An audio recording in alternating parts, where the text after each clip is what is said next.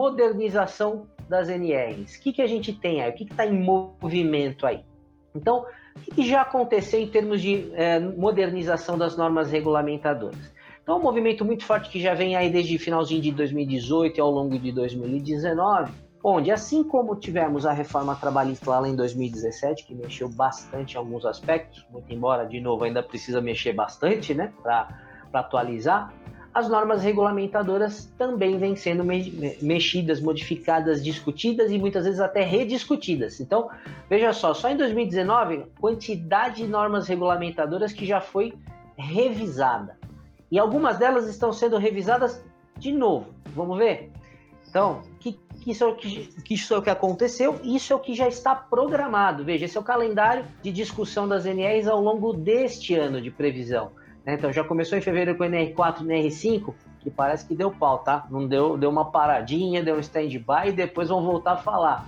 Mas esse aqui é a parte legal, né? Legal no bom sentido, onde há uma discussão da comissão tripartite paritária e eu esqueci o resto, tá? Mas enfim, é uma, comi é uma comissão que discute tanto com os, com os empresários, com as empresas, com os sindicatos, com o governo, enfim, a tal da construção coletiva que foi o mote do e-social também, vem sendo o mote é, das discussões de legislação, o que é salutar. Né? Então, é natural o processo, natural a, a demora nisso, mas que bom que está sendo discutido. Então, tem tudo isso programado ainda para esse ano. Você compara esse slide com o anterior, você vai ver que tem normas que já foram modificadas que vão ser modificadas de novo. E por falar em modificação, já tem coisa que foi modificada. Em especial aqui a NR 1, a 7, a 9 e a 18, que estavam previstas para entrar agora em março, foram prorrogadas para agosto, tá? Justamente porque traz uma modernização tal que muitas empresas ainda também estão longe de poder adequar. Porém, tem que adequar, não tem jeito. A modernização foi pedida, inclusive, por muitos, foi um anseio da própria sociedade. Quando ela vem, também não adianta chorar, né? A gente tem que participar da discussão e também tem que implementar.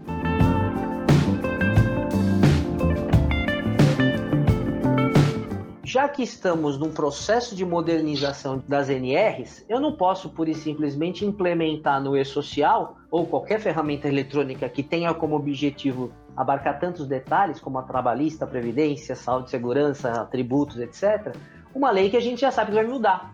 Então, é justamente aí que morou a tal da simplificação, foi muito focada nos eventos de saúde e segurança do trabalho. Então, o que é essa tal simplificação? Será que ela simplifica mesmo?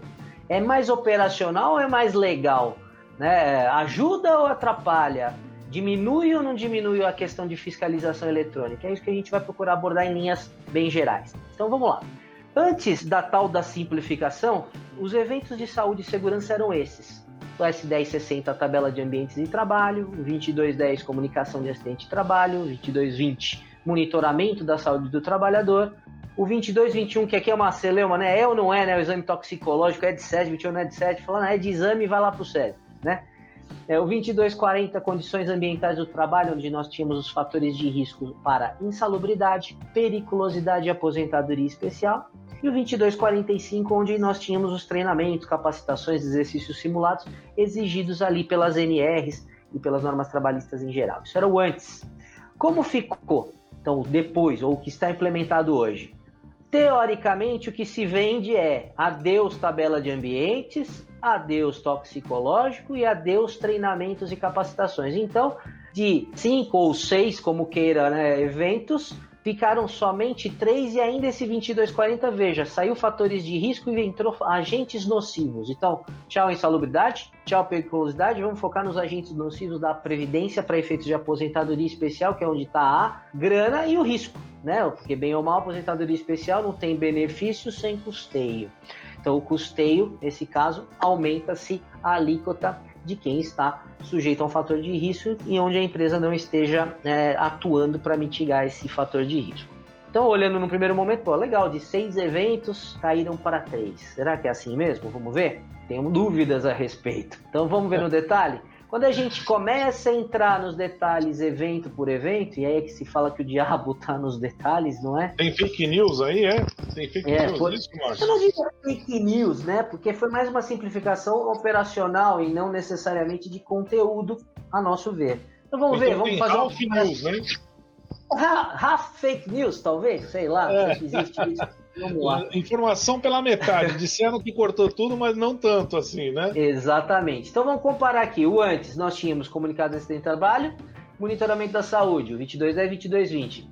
Continua igualzinho, poucas mudanças, na essência tá aí. Porém, toxicológico de fato, adiós. Não faz mais sentido, não é exigido, tchau. Aí começam as mudanças. A tal da tabela de ambientes de trabalho, que muitas vezes a gente fazia a comparação com GHE, né, Grupo Homogêneo de Exposição, não é que ela acabou, ela foi incorporada pelo evento 2240. Então, onde você tem o risco empregado por empregado, ou trabalhador por trabalhador, você tem também ali agora um novo campo que é setor, o grupo homogêneo de exposição que ele está, onde que ele está, onde que atua e onde ele está sujeito àqueles fatores de risco. Então, na prática, houve uma simplificação na quantidade de campos, porém incorporados no 2240 com a mesma essência, com a mesma necessidade, com o mesmo objetivo. Então, eu continuo tendo que ter essa visão de tabela de ambientes, porém inserida no 2240.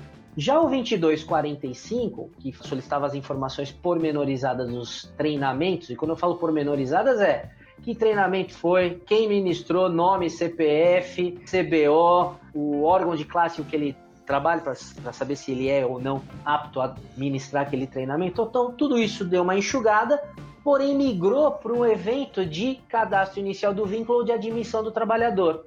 E aqui a gente tem uma questão operacional. Se a gente tinha um evento de treinamento 100% gerenciado por saúde e segurança, agora o RH, que tem todas as informações de admissão e do contrato de trabalho, tem que se preocupar com mais uma, essa parte do treinamento. Ok, um escopo por enquanto menor, mas que a gestão está num canto, muitas vezes num outro sistema, e eu tenho que migrar essa informação para o sistema de folha de pagamento. Então, é um item a se avaliar. Então, não é que sumiu.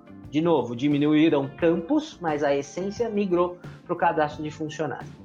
E um outro evento que ninguém fala muito, porque ele já está vigorando há muito tempo, é o tal do afastamento temporário. Lá vai férias, transferência, é, licença remunerada, não remunerada, porém vai um negócio muito importante e dinâmico, ou dois, que afetam saúde e segurança. O acidente de trabalho e a doença não relacionada ao trabalho e, a, e também a relacionada ao trabalho. E a gente sabe que dependendo do segmento, o quanto que isso tem de movimentação. Então, sim, afastamento temporário ele é multidisciplinar e com uma tremenda de uma carga de responsabilidade primária de saúde e segurança e não necessariamente de RH, que também, obviamente, está muito envolvido.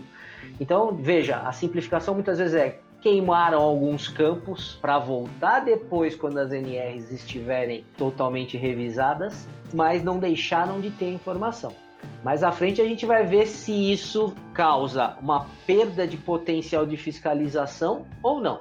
É, exame de, de, retorno, né, de benefício previdenciário, afastamento por maternidade, né, esses afastamentos temporários aí comprometem bastante, né? Então, às vezes a gente acha que um fato anda completamente separado dos demais do ponto de vista de gestão de pessoas, e aí vai ter um dedo duro eletrônico ali, né? Que vai mandar, vai voltar, e aí pode acender uma luz amarela ou vermelha lá no lado do painel da fiscalização, né? Que inclusive a gente vai ver um pouquinho mais adiante um exemplo muito legal aí que você separou, né? É isso aí.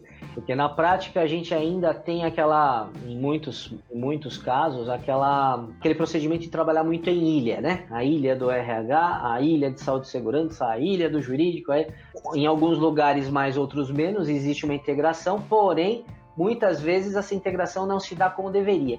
E aí que mora o, o detalhe do, do, risco, né? Porque às vezes você está olhando sob a ótica do RH e esquece a ótica de saúde e segurança e vice-versa. Agora, o banco de dados chamado e-social e todos os demais espécies estão programados para que na tela apareça essa questão, né? O processo de fiscalização eletrônica e de inteligência artificial, no fim das contas. Mas vamos lá, então, os tais agentes nocivos, de fato, morreram várias tabelas, eu não vou ter mais que falar pormenorizadamente, por enquanto.